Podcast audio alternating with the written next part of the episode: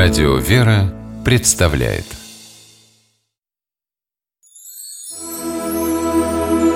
Богослужебные песнопения православного храма Здравствуйте! С вами Федор Тарасов. Заслуга в находке главных исторических доказательств евангельских событий принадлежит святой императрице Елене, матери императора Константина Великого.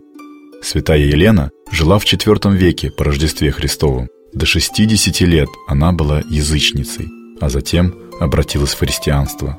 Евангелие настолько воодушевило императрицу, что, несмотря на преклонный возраст, она отправилась в Палестину, где возглавила археологические раскопки. Их результат оказался поразительным. Благодаря святой Елене был обнаружен крест, на котором распяли Иисуса Христа. Событие случилось 27 сентября по современному календарю. В честь обретения находки реликвии был установлен праздник, названный крестовоздвижением. Крест Христов после обретения воздвигли, то есть подняли и показали всем, кто был в это время рядом. С тех пор в православной церкви существует традиция ежегодно 27 сентября демонстрировать во время богослужения икону креста. Раньше крестовоздвижение занимало в церковном календаре третье место по важности после Пасхи и Рождества Христова.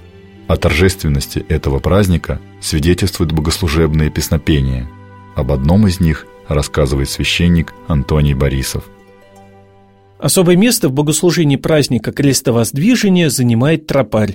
Тропарем принято именовать краткое молитвословие, раскрывающее смысл церковного торжества, и исторический, и богословский, вероучительный. Вот как выглядит тропарь праздника крестовоздвижения. «Спаси, Господи, люди Твоя, и благослови достояние Твое, победы православным христианам, на сопротивное даруя, и Твое сохраняя крестом Твоим жительство.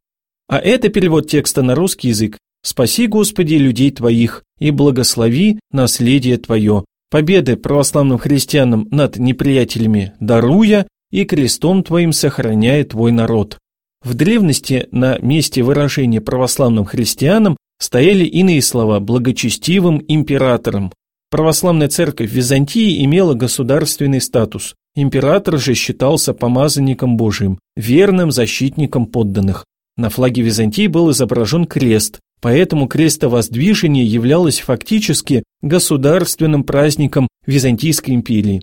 Времена изменились, православных империй больше не существует, но церковь по-прежнему в день крестовоздвижения просит у Бога помощи. Не для императоров уже, а для всех православных христиан. Тропарь крестовоздвижения поется в один из самых торжественных моментов богослужения – Священник выносит из алтаря крест с изображением распятия Иисуса Христа.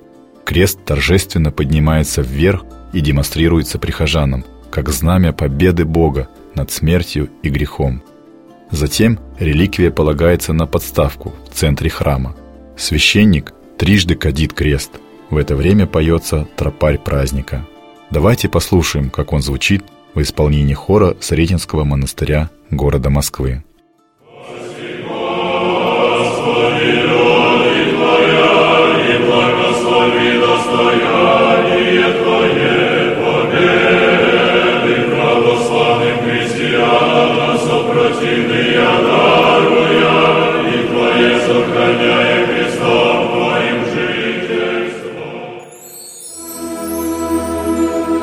Богослужебные песнопения православного храма.